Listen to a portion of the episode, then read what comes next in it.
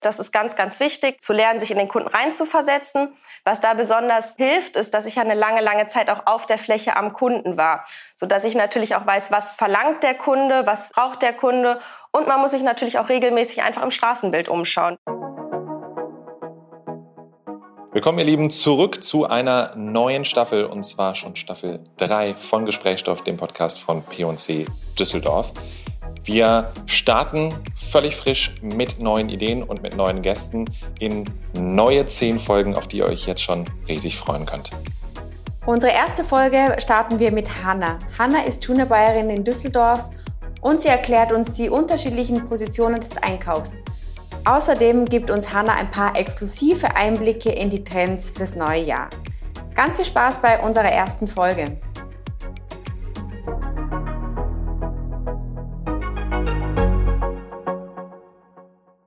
Ja, Hanna, magst du dich einmal vorstellen? Ja, mein Name ist Hanna, ich bin 25 Jahre alt, bin seit mittlerweile fast acht Jahren bei Pico Kloppenburg Düsseldorf. Ja, ich bin damals gestartet 2014 als Handelsfachwirtin im Haus Essen. Das ging dann drei Jahre. Man hat verschiedene äh, Stationen durchlaufen, aber hauptsächlich auf der Fläche. Und im Anschluss bin ich dann direkt Abteilungsleitung geworden, auch in verschiedenen Häusern und äh, Geschäftsleitervertretung, konnte da also wirklich nochmal die Verkaufsbrille intensivieren.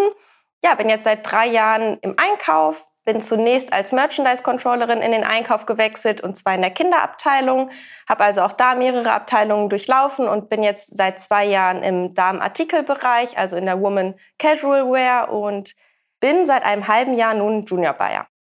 Spannend. Das ist also schon sehr viel gesehen bei Bicken Kloppenburg auch. Merchandise-Controllerin. Also Controlling ist mir klar, da stelle ich mir viele Excel-Listen vor, da stelle ich mir viele Zahlen vor. Budgetthemen, Merchandise, kannst du mir das vielleicht einmal auch ganz genau erklären?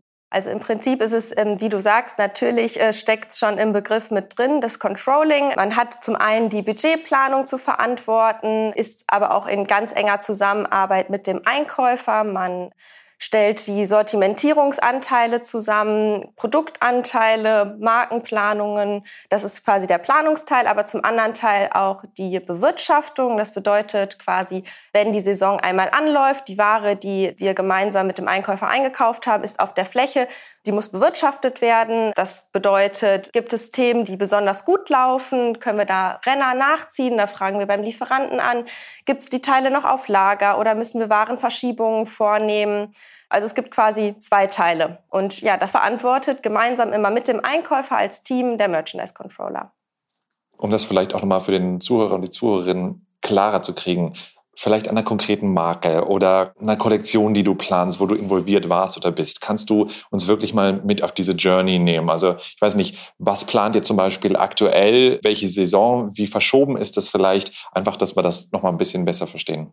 Ja, genau. Also aktuell, äh, wir befinden uns quasi am Anfang des Jahres und wir sind immer so vier bis sechs Monate voraus. Also jetzt gerade planen wir die Wintersaison 2022, die bei uns schon relativ früh startet, nämlich im Sommer. Also quasi zu Juni startet unsere Wintersaison. Das ist vielleicht für den Endverbraucher immer etwas merkwürdig, aber klar, da kommen schon die ersten Themen wieder auf die Fläche, die quasi den Winter anteasern. Also wieder langärmelige Qualitäten. Dann geht es natürlich im August, September los mit Jacken oder Strickpullovern und das ordern wir jetzt. Also wir sind quasi immer sechs Monate voraus und müssen sechs Monate weiterdenken. Wie läuft sowas ab? Als erstes bereiten wir uns natürlich auf die Order beim Lieferanten vor. Das heißt, wir schauen, wie ist die Performance im vergangenen Jahr gewesen? Welche Tendenzen konnten wir quasi erzielen? Gab es Sachen, die besonders gut liefen? Gab es Sachen, die weniger gut liefen? Und daraus ergibt sich dann quasi ein Limit, ein Budget, was wir in dem kommenden Ordertermin bei der Marke ausgeben werden.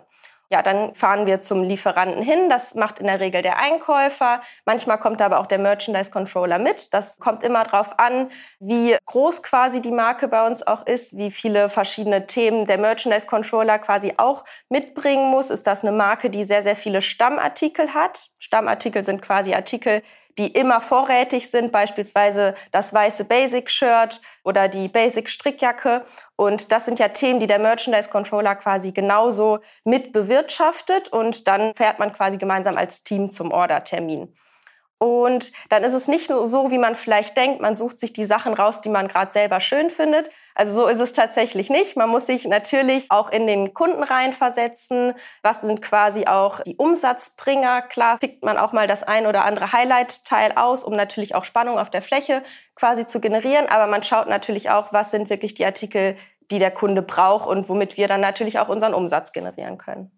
Wie schwer ist es, den eigenen Geschmack da wirklich zurückzunehmen? Ja, das ist quasi so die Kunst, die man irgendwie als Einkäufer mitbringen muss, weil jeder hat einen eigenen persönlichen Geschmack und ich kann jetzt von mir selber sprechen. Ich versuche auch immer, ja, mich nach den Themen zu kleiden, die gerade Trend sind, aber ich bin ja auch nicht der Endverbraucher bei jeder Marke und äh, so muss man sich natürlich in den Kunden auch reinversetzen können. Das macht natürlich auch eine langjährige Erfahrung zum Teil. Das ist ganz, ganz wichtig, zu lernen, sich in den Kunden reinzuversetzen.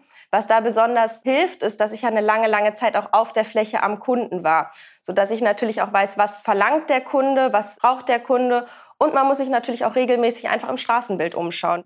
Mhm. Wo holst du dir sonst so Trendinspirationen, wenn nicht auf der Straße? Ich wollte auch nochmal noch fragen, habt ihr so eine Glaskugel und könnt immer diese sechs Monate vorausschauen? Weil es ist natürlich auch schwer. Das, was jetzt auf der Straße ist, bedeutet ja nicht, dass das in sechs Monaten auch noch da ist. Ja, genau. Also dafür machen wir sogenannte Inforeisen. Das bedeutet zum Beispiel zweimal im Jahr. Jetzt ist es leider im Februar ausgefallen. Aufgrund von Corona ist es natürlich nach wie vor ein Thema. Fahren wir in unserem Bereich zum Beispiel nach Kopenhagen. Zuletzt waren wir jetzt im August in Kopenhagen zur Fashion Week. Und da werden uns natürlich auch die neuesten Trends vorgestellt. Da informieren wir uns Dort ist es auch tatsächlich für uns so, dass im Stadtbild die Menschen in Kopenhagen, die quasi auch die Messe besuchen, da gibt's ja eine Modemesse, die ZIF, die sind einfach auch schon weiter. Und da holt man sich dann natürlich die Inspiration. Aber auch da muss man natürlich differenzieren, was ist da jetzt modische Spitze und was sind vielleicht Basics, die bleiben. Und da informieren wir uns zum anderen aber natürlich auch Social-Media-Bereich bei Instagram, das ist eigentlich mein täglich Brot. Das mache ich so in meiner Freizeit. Abends auf der Couch schaue ich mir die neuesten Blogger an. Was sind die neuen Trends? Was tragen die? Gibt es irgendwelche coolen neuen Marken, die aber auch für unseren Kunden dann wirklich relevant sind und die nicht nur mir persönlich eben gefallen? Kopenhagen hast du jetzt gerade gesagt. Ist es also nicht mehr Paris, Mailand, New York, die ganzen Klassiker, weil ich glaube, viele haben immer noch diese gewissen Klischees auch im Kopf. Ah, Einkauf, das bedeutet diese wunderbaren Ateliers und in den großen Städten umherschlendern und mit äh, ja, Designern und Kreativen zusammenarbeiten und daraus die tollen Kollektionen entwerfen. Wie viel ist davon Realität, würdest du sagen, auch in deinem Berufsbild und gerade vielleicht auch als Merchandise-Controllerin und Controller damals? Und wie viel ist davon Vision, Träumerei? Also ich glaube, das ist teils, teils. Natürlich gibt es auch noch Einkaufsbereiche, die in andere Städte fahren, beispielsweise auch nach Paris oder auch mal nach Seoul. Muss man jetzt alles differenzieren. Das war natürlich vor der Corona-Pandemie noch einfacher möglich. Für unseren Bereich, also ich bin ja im Woman Casual Bereich, ist es eben Kopenhagen. Wir sehen, da ist ziemlich viel auch Street Style. Wir wollen ja auch Ware auf den Flächen haben, die ready to wear ist, also die man quasi so auch auf der Straße tragen kann. Und sich da jetzt nur in die Modeshows zu setzen, wo sehr viel Haute Couture gezeigt wird, das sind natürlich Sachen, die wir im Straßenbild so ja gar nicht tragen. Das sind dann zwar Inspirationen, aber das ist ja alles immer sehr over the top quasi und nicht für uns oder für unseren P&C-Kunden relevant. Deswegen ist es dann eher in Kopenhagen, wo man auch viel mehr in der Stadt wirklich unterwegs ist und sich das Stadtbild anschaut. Als Merchandise Controller ist das quasi gar nicht so die Hauptaufgabe. Das übernimmt dann schon eher der Einkäufer, da in Richtung Trendforschung zu gehen. Aber natürlich als Team wird dann im Nachgang an so eine Reise immer gesprochen miteinander. Man tauscht sich aus, was haben wir gesehen, damit natürlich genauso der Merchandise Controller auch abgeholt ist. Weil das ist auch ganz, ganz wichtig. Im Endeffekt ist der Merchandise Controller ja genauso interessiert daran, was ist gerade auf der Fläche, wie der Einkäufer, weil wir uns ja alle für Mode interessieren. Und ich sage immer, man könnte ja sonst auch einfach in einem anderen Unternehmen arbeiten und Butter von A nach B verschieben oder die äh, Milch oder weiß ich nicht was, aber wir sind natürlich alle da, weil wir auch mit Leidenschaft hinter der Mode stehen, als Merchandise-Controller genauso wie als Einkäufer. Vielleicht kannst du diesen Dreiklang einmal klar ziehen. Also wir haben den Verkauf, wir haben jetzt den Merchandise-Controller, wir haben den Junior Buyer, aber ich habe rausgehört, es gibt dann auch irgendwie noch Buyer. Wie hängen die alle zusammen? Wer arbeitet hier wem zu? Und wer hat da auch welche Funktionen, damit das am Ende auch wirklich funktioniert? Also grundsätzlich haben wir einmal den Einkauf und den Verkauf. Im Verkauf haben wir auf der Fläche unsere Abteilungsleiter, die quasi auch regelmäßig in Austausch mit uns Einkäufern und Merchandise-Controllern gehen, eben damit wir eine Kommunikation zwischen beiden quasi schaffen, dass wir uns gegenseitig updaten. Und im Einkauf ist es dann so aufgebaut, es sind meistens Teams, die bestehen immer aus einem Merchandise-Controller, in unserem Fall aus einem Junior Buyer und aus einem Senior Buyer und wir arbeiten quasi alle zusammen. Also jeder Merchandise Controller hat den Senior Buyer an seiner Seite und andersrum. Und wir agieren quasi als Team. Dabei übernimmt dann der Merchandise Controller eher den Zahlenpart, den analytischen Part. Und der Einkäufer geht natürlich eher auf die Trendsuche, fährt zu den Orderterminen, aber trotzdem funktioniert das alles im Einklang. Und was wir aber auch haben, damit wir quasi auch nicht den Bezug zur Ware dahingehend verlieren, ist, dass wir auch sogenannte Verkaufssamstage haben. Das heißt, auch wir Einkäufer gehen im Schnitt einmal im Monat samstags auf die Fläche an den Kunden. Wir verkaufen quasi die Ware, die wir vor sechs Monaten eingekauft haben und schauen, wie kommt die Ware denn beim Kunden an. Was müssen wir vielleicht besser machen oder wo haben wir Sortimentslücken, die wir noch füllen müssen, damit wir das wiederum für unsere nächste Orderphase berücksichtigen können. Das klingt auch schon ganz schön nach Teamwork. Das heißt, es ist ein sehr enges äh, Arbeiten. Was denkst du, muss man da auch persönlich mitbringen, um mit dieser engen Konstellation gut arbeiten zu können? Also es ist im Prinzip so, wie du es gerade schon gesagt hast. Man braucht ein großes Maß an Teamwork, an Teamgeist, weil ein stetiger Austausch wirklich besonders wichtig ist zwischen Einkäufer, zwischen Merchandise Controller.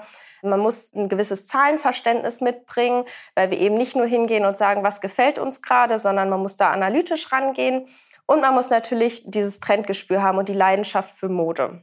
Genau, weil das stelle ich mir tatsächlich auch äh, sehr komplex vor, so wie du vor uns sitzt, auch modisch und auch mit dem Hintergrund zum Verkauf und allem und dieses ganze Trendthema. Aber du bist in dem Fall auch ein richtiger Zahlenmensch. Ja, absolut. Also ohne funktioniert es gar nicht weil man muss natürlich auch die Kennzahlen, die uns die ganzen Listen ausspucken, wenn wir natürlich uns auf einen Ordertermin vorbereiten, da sehen wir natürlich Kennzahlen, Abverkaufsquoten, Lagerumschläge. Das bedeutet, wie schnell hat sich die Ware rausgedreht? Ist es ein Ladenhüter oder ist es ein absoluter Renner? Und man muss natürlich auch wissen, wie man die Zahlen richtig deutet. Und ohne das funktioniert es im Prinzip nicht. Deswegen muss auch ein Einkäufer genauso ein Zahlenverständnis mitbringen wie ein Merchandise Controller. Deswegen spreche ich aus der glücklichen Lage heraus, dass ich eben vorher Merchandise Controller war und genau weiß, wie deute ich die Zahlen und was leite ich daraus ab. Und sagst du, es muss aber, ein, also um Merchandise Controller und dann vielleicht perspektivisch auch Tuner Buyer oder Buyer zu werden, muss man entweder Mode oder Controlling studiert haben oder kann das auch jemand sein, der einfach, ich sage jetzt, ein Zahlengeschick mitbringt oder die Leidenschaft dafür? Also das ist absolut nicht notwendig. Im Prinzip habe ich ja so gesehen auch nicht studiert. Ich habe auch im Abitur lange überlegt, was möchte ich machen und habe mich dann bewusst eben gegen das Studium entschieden. Habe in P&C einen Arbeitgeber gefunden, der uns so fördert, wie wir eben unsere Talente mitbringen. Und da ist ein Studium gar nicht vonnöten gewesen. Also es ist bei uns gar nicht so, dass alle den gleichen Weg gemacht haben. Es gibt auch Quereinsteiger, die wirklich beispielsweise aus der Gastrobranche kommen oder aus anderen Branchen, die quasi gar nicht so viel vorher mit Mode zu tun hatten oder aber mit Controlling, aber denen das einfach liegt. Und da muss man gar nicht unbedingt vorher genau in dem Fachbereich eine Ausbildung oder ein Studium gemacht haben. Und für die ambitionierten Talente, du hast ja eigentlich so eine Karriere wirklich schon hingelegt über die acht Jahre. Jetzt klammern wir so mal ein bisschen den Verkauf aus, konzentrieren uns auf den Einkauf. Merchandise Controllerin, jetzt Junior Buyerin. Ist das so die klassische Abfolge, wenn man im Einkauf als MC, das ist ja auch die Abkürzung dafür, als MC letztendlich anfängt? Oder gibt es da gar nicht so eine vorgefertigte Karriereleiter, auf die ich mich stürzen kann? In der Regel startet man als Merchandise Controller, damit man quasi die Basis sich geschaffen hat, damit man weiß, wie die Zahlen funktionieren. Und dann darüber hinaus ist es natürlich ein Weg, der sehr oft gegangen wird, dass man sich dann eben zum Junior Buyer weiterentwickelt. Auch jetzt als Junior Buyer ist man immer noch in der Lernfunktion. Das heißt, auch jetzt bin ich ja noch nicht am Ende angekommen, sondern äh, man kann sich dann noch weiterentwickeln, wird dann zunächst Buyer und darüber hinaus dann Senior Buyer. Damit einhergeht immer mehr Verantwortung, die man übernehmen kann. Aber es gibt natürlich auch ganz andere Wege. Und nach dem Merchandise Controller muss man nicht unbedingt Einkäufer werden. Es gibt auch viele andere Bereiche, in die man sich im Unternehmen hineinentwickeln kann. Das ist ja gerade das Schöne, dass wir in einem so großen Unternehmen arbeiten mit so, so vielfältigen Einsatzmöglichkeiten und speziellen Themengebieten. Also, Merchandise Controller heißt, man muss gar nicht im Einkauf bleiben, sondern es gibt verschiedene Optionen, wo man hingehen kann. Aber wenn jemand jetzt sagt, ich möchte eigentlich den Weg von der Hanna gehen, ich möchte nach dem Merchandise Controller gerne Junior Buyer werden, dann läuft das wie? Wie ist der Weg? Wie sieht das aus? Wie wird man Junior Buyer? Also zunächst einmal ist es natürlich in Rücksprache mit der Bereichsleitung, man tauscht sich aus, sagt, welchen Wunsch hat man, dann schaut die Bereichsleitung natürlich genauso, sehe ich dich in der Position oder kann ich mir das vorstellen, dass du dich da hinein entwickelst? Und wenn dies der Fall ist, dann hält man ein sogenanntes Audit. Bei mir ist das jetzt so ziemlich genau ein Jahr her. Da habe ich zwei Wochen, bevor ich das Audit gehalten habe, ein Thema bekommen. In dem Fall war es ein Bereich, den ich komplett analysieren sollte. Das bedeutet, ein Bereich beispielsweise eine Verkaufsabteilung, die man bis ins kleinste Detail analysieren sollte. Das heißt, ich habe mich darauf vorbereitet, die vergangene Saison zu analysieren, eben Ausblicke, aber auch für die kommende Saison Trendausblicke zu geben, eine Budgetplanung darzulegen. Und das habe ich dann eben in dem Audit vorgestellt. Das ist dann quasi ein Mix aus einem analytischen Part und einem kreativen Part, den man dann vor der Bereichsleitung und vor der Unternehmensleitung vorstellt. Da konnte ich mich durchsetzen und bin dann quasi eingestellt worden als Junior Buyer zunächst zur Einarbeitung. Bei uns ist es so, dass wir natürlich nicht direkt in die Funktion gehen, sondern dass wir einen bestimmten Einarbeitungsplan durchlaufen. Also das heißt, dass man auf seine zukünftige Funktion im Prinzip vorbereitet wird eine Zeit lang. Genau richtig. In dem Fall ist es so, dass wir mehrere Monate noch einmal Merchandise-Controller-Tätigkeiten ausüben, aber auch einen Teil der Zeit auf der Fläche noch einmal nachholen. Das heißt eine Abteilungsleiterbegleitung. In meinem Fall natürlich gar nicht äh, so wichtig, weil ich ja schon Merchandise Controller war und auch schon Abteilungsleiter war, weswegen ich quasi beide Parts schon übernommen habe. Aber der klassische Weg ist, dass man dann wirklich in beiden Bereichen noch einmal einen genaueren Einblick bekommt, sodass man dann bestmöglich auf die Position als Junior Buyer vorbereitet wird. Du sprachst jetzt von der Verantwortung großer Begriff, was steckt dahinter? Woran merke ich, dass ich jetzt nicht mehr Junior Buyer bin oder Junior Buyer in der Einarbeit, sondern plötzlich Senior Buyer und mehr Verantwortung habe? Wofür oder für was habe ich mehr Verantwortung? Also letztendlich ist es so, wenn ich als Junior Buyer gewisse Aufgaben übernehmen kann, beispielsweise wir sind beim Lieferanten, ich mache danach eine Einteilung der Ware, das heißt, ich teile unsere Häuser ein, wie viel Ware pro Haus möchte ich quasi vergeben, wie viele Stückzahlen, dann ist es so, dass im Ende quasi der Senior Buyer immer noch mal drüber schaut, immer noch mal quasi sein Okay gibt und dann gehen erst die Aufträge an den Lieferanten raus. Und das ist natürlich dann noch mal eine größere Verantwortung, wenn du dann ganz am Ende quasi auf den Knopf drückst und dein Okay gibst, natürlich immer in Absprache noch mit der Bereichsleitung dann hast du aber natürlich trotzdem mehr Verantwortung und das muss man natürlich auch erstmal sich erlernen. Und das ist etwas, hm, was sich erst über jahrelange Erfahrung herauskristallisiert. Stichwort auf den Knopf drücken. Buzzer Break. Wir haben hier vor uns auf dem Tisch einen roten Buzzer, wie man ihn halt so kennt. Ich habe jetzt mal drauf gedrückt. Was bedeutet das jetzt nochmal ganz genau? Das ist ein neues Spielelement. Ihr kennt vielleicht diejenigen, die Staffel 1 und Staffel 2 gehört haben, den World Rap, den wir in der Vergangenheit hatten. Der gehört der Geschichte an. Dieser Buzzer ist ein neues Element. Jeder von uns in dieser Runde kann diesen Buzzer drücken. Wenn er das tut, so wie die Julia das gerade gemacht hat, dann beginnt unsere Spielrunde.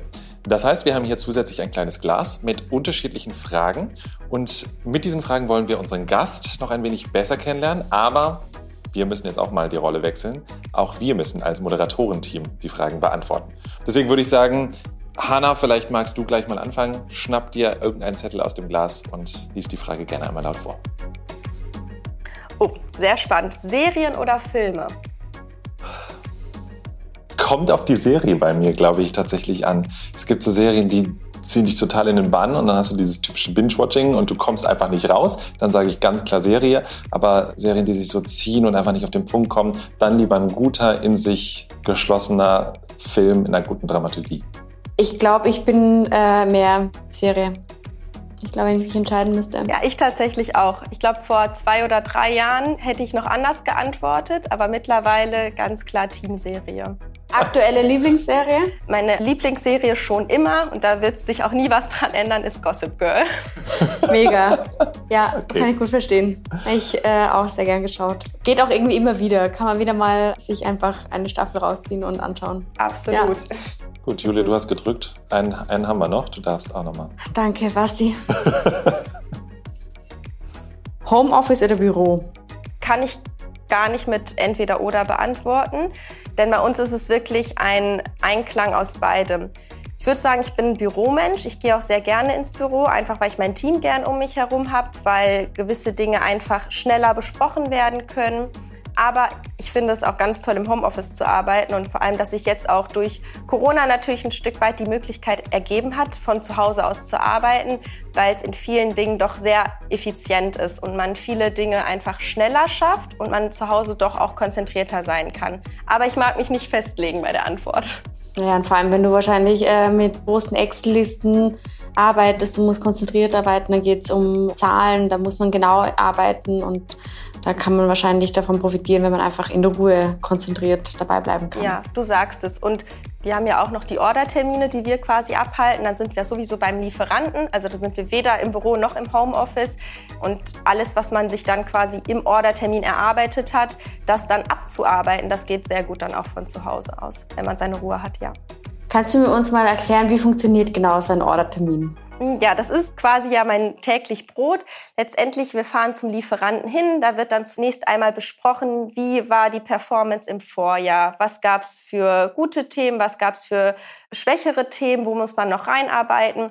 Und dann stellt uns der Key Account die Kollektion vor und quasi die Kollektionsgedanken auch dahinter. Also da wird in der Regel immer eine kleine Geschichte drumherum erzählt und wir hören uns das alles ganz gespannt an. Also das heißt, da fährt dann auch jemand mit der Kleiderstange rein. Genau, so kann man sich das vorstellen. Also in der Regel ist es so, dass wir in einem Showroom sind. Da hängt dann wirklich die ganze Kollektion. Der Key Accounter, wenn es auch vor allem langjährige Partner sind, die uns schon gut kennen, zeigen uns dann immer wirklich die wichtigsten Styles. Und dann ja, gehen wir quasi in die Ware, so nennen wir das immer. Wir fassen die Ware an. Wir schlüpfen auch gerne mal selber rein. Wie fällt das Teil? Wenn es natürlich nur auf dem Bügel hängt, kann man viele Dinge gar nicht erkennen. Man findet es auf dem Bügel hübsch. Man schlüpft selber rein und sieht, oh, das passt vielleicht doch nicht so. Das gefällt uns dann doch nicht. Oder eben ganz anders. Oh, das überzeugt mich jetzt erst, wo ich es trage. Ja, und dann stellen wir quasi eine Kollektion zusammen mit zum einen modischen Spitzen, die natürlich die Kollektion spannend machen, aber auch mit Basic-Artikeln, die das Sortiment dann quasi auffüllen.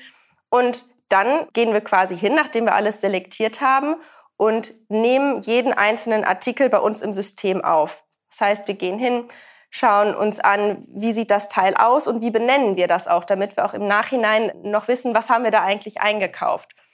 Im Anschluss an den Ordertermin setzen wir uns dann an unseren PC und teilen unsere Häuser ein. Wir sind verantwortlich in Deutschland, Österreich und der Schweiz für knapp 75 Häuser.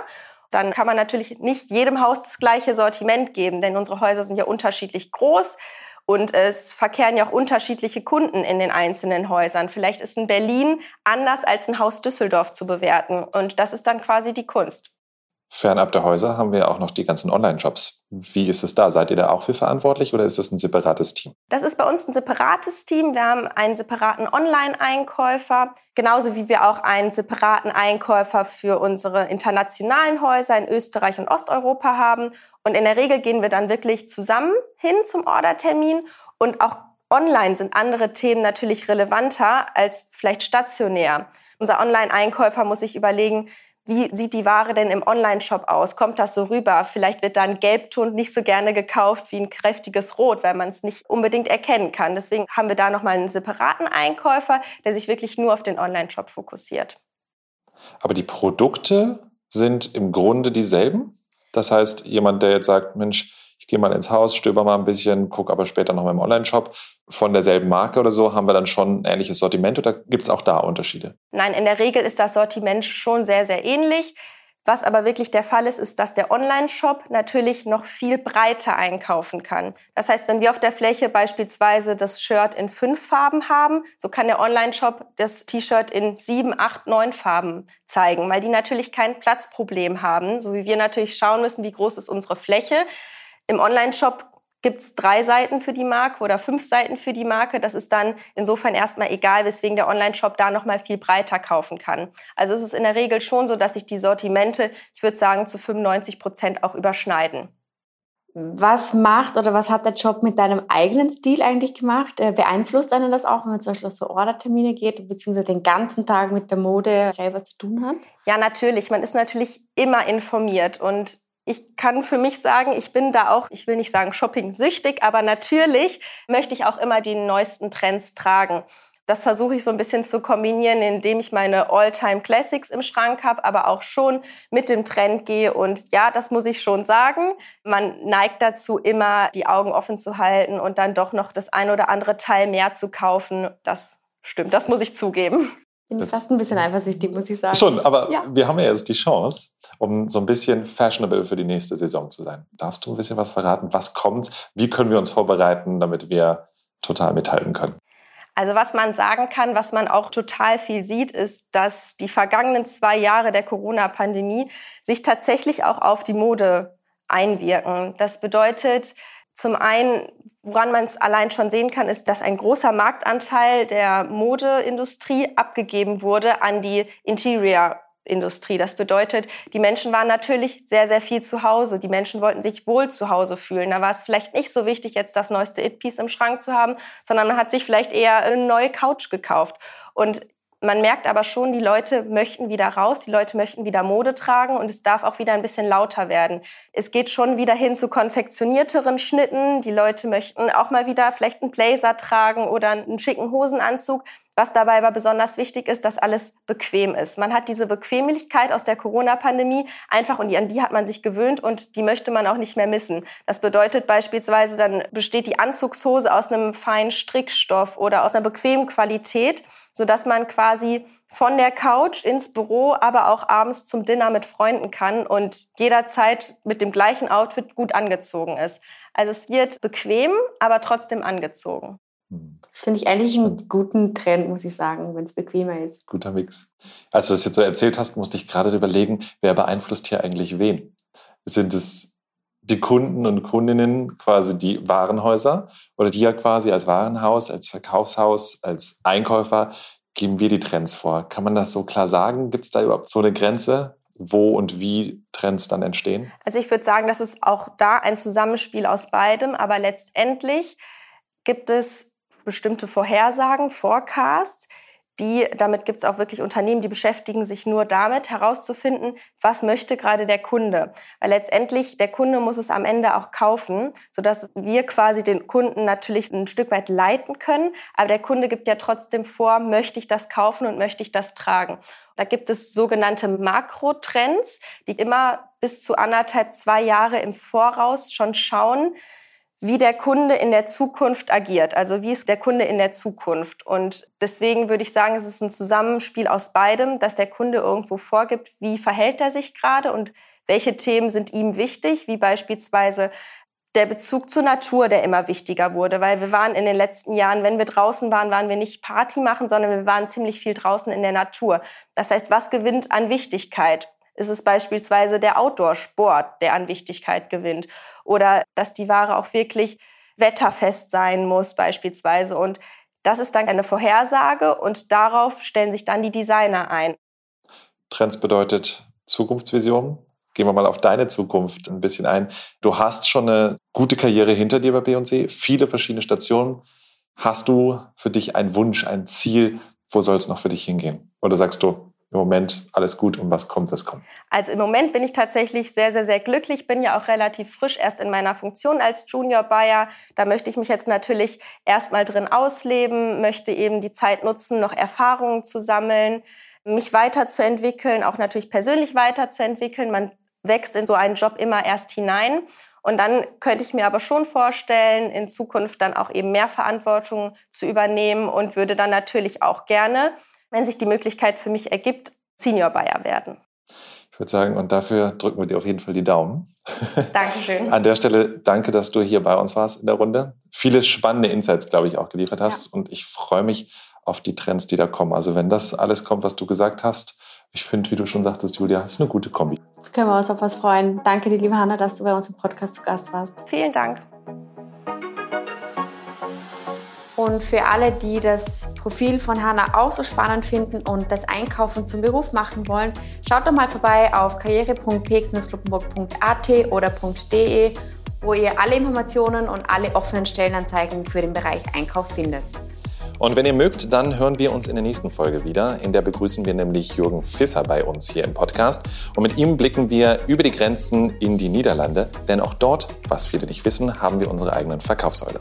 Also, wir hören uns beim nächsten Mal. Bis dahin, ciao und macht's gut.